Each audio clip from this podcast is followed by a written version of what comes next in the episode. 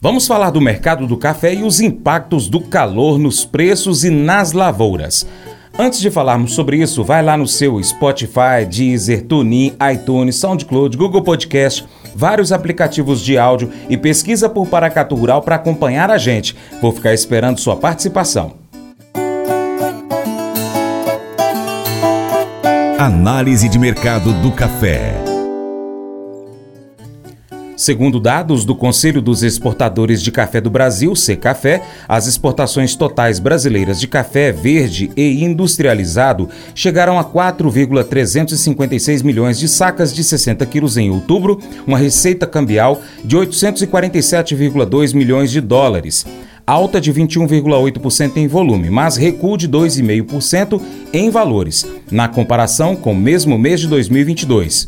Com desempenho em outubro, os embarques no acumulado dos quatro primeiros meses do ano safra 23-24 subiram para 14,394 milhões de sacas, evolução de 16% sobre o mesmo período na temporada anterior, registrando o segundo melhor resultado nos últimos cinco anos.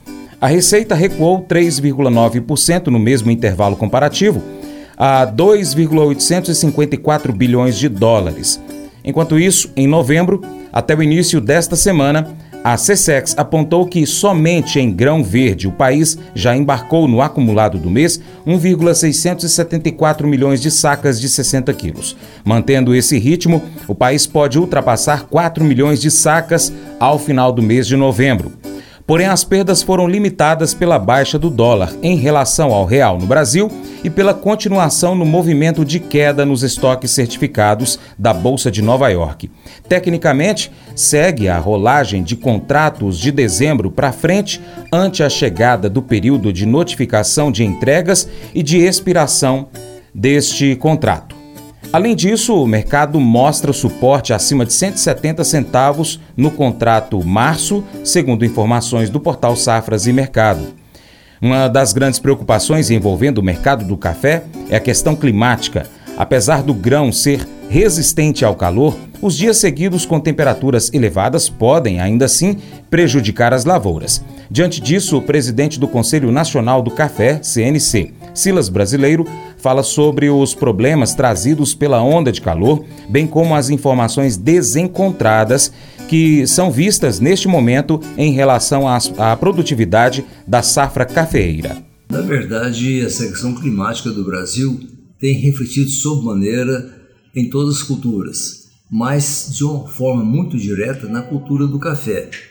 Nós temos visto os clipes que saem diariamente, aliás, muito contraditórios. Você vê um dia é, uma declaração em que a condição climática está normal e vamos ter uma super safra em 23, 24. Você vê dois dias depois outra notícia em que publicam que efetivamente há um reflexo muito forte com relação uma falta de chuva e um calor excessivo e essa, esse calor tem prejudicado então o pegamento dos chumbinhos nós tivemos o primeiro período que foi exatamente a florada, depois a formação em chumbinhos, mas eles estão amarelando, eles estão caindo. Então, o reflexo ele é realmente acentuado e fácil de ser contestado. Então, essas notícias que saem nos preocupam muito quando não há realmente uma base técnica, uma base científica, uma formação que reflete a realidade do que está acontecendo na cafeicultura de uma forma geral. Então nós já sabemos que a próxima safra já está comprometida, sem dúvida nenhuma, e essas temperaturas elevadas poderão comprometer ainda mais a próxima safra 23-24. E o reflexo que nos preocupa muito também é sobre grãos de uma maneira geral. Já existem várias lavouras de soja que estão sendo replantadas e o intervalo depois para a safrinha de milho também está nos preocupando, está estreitando cada vez mais. Então não estamos falando somente de café, estamos falando de uma condição climática diversa, realmente com um calor excessivo e essas altas temperaturas, elas refletirão sim na safra de café e na safra de grãos de uma maneira direta. Há uma preocupação muito grande com relação a isso. Ainda falando sobre as preocupações com o clima, vamos então registrar participações de alguns ouvintes do nosso Jornal do Agronegócio. que falaram um pouco mais então sobre a situação das suas lavouras, da sua região. Max Leandro, da região de Barra da Égua, aqui em Paracatu, disse o seguinte: plantei 50% da área no dia 13, a temperatura chegou a 42,1 graus Celsius. Parei por causa da falta da chuva e do calor. Agora, o problema maior, segundo ele, é a falta de energia elétrica. Os pivôs não ficam ligados por variação na tensão. Já o Norivaldo, lá em Natalândia, disse que a coisa tá feia por lá, viu? Muito seco e quente. Ninguém ainda plantou em Natalândia. Da mesma forma, recebemos o mesmo relato do Elton, também de Natalândia.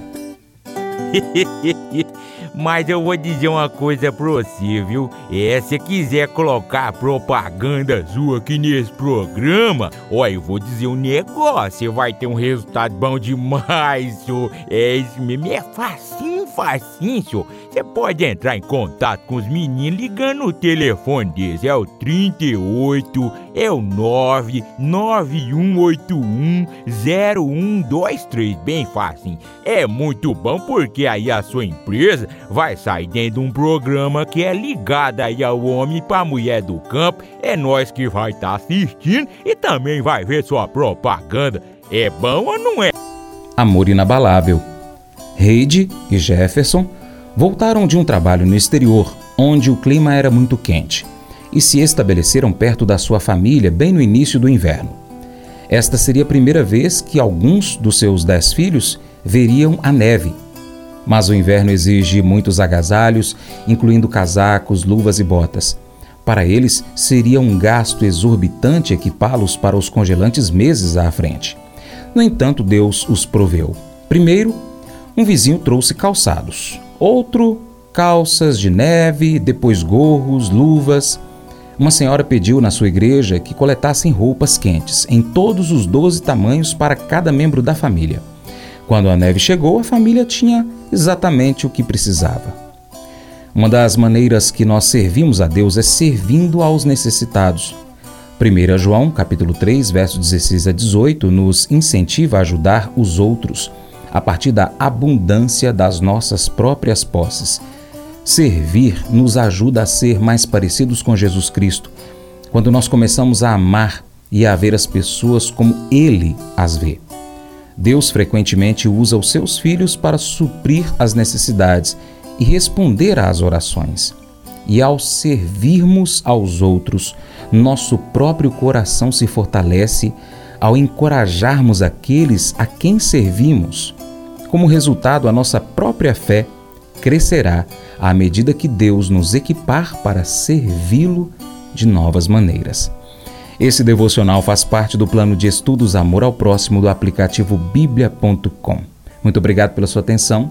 Deus te abençoe. Até o próximo encontro. Tchau, tchau.